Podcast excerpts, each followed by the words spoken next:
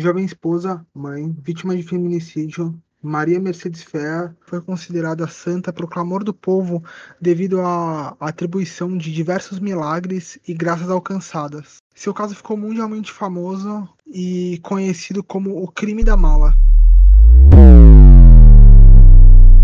Confesso que desde muito jovem aqui em Santos, esta figura me foi apresentada como Santa Maria Fé, uma santa popular que realizava milagres a todos que pedissem em frente a seu túmulo.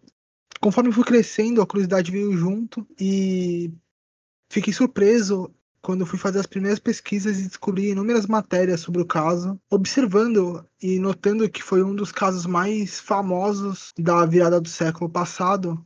Eu decidi transformar esse caso num episódio de podcast, porque acabei notando que muitas pessoas da minha geração e da geração seguinte acabaram não conhecendo um caso tão trágico, um dos poucos casos da época que não ficaram impunes, apesar de quase ter sido o crime perfeito.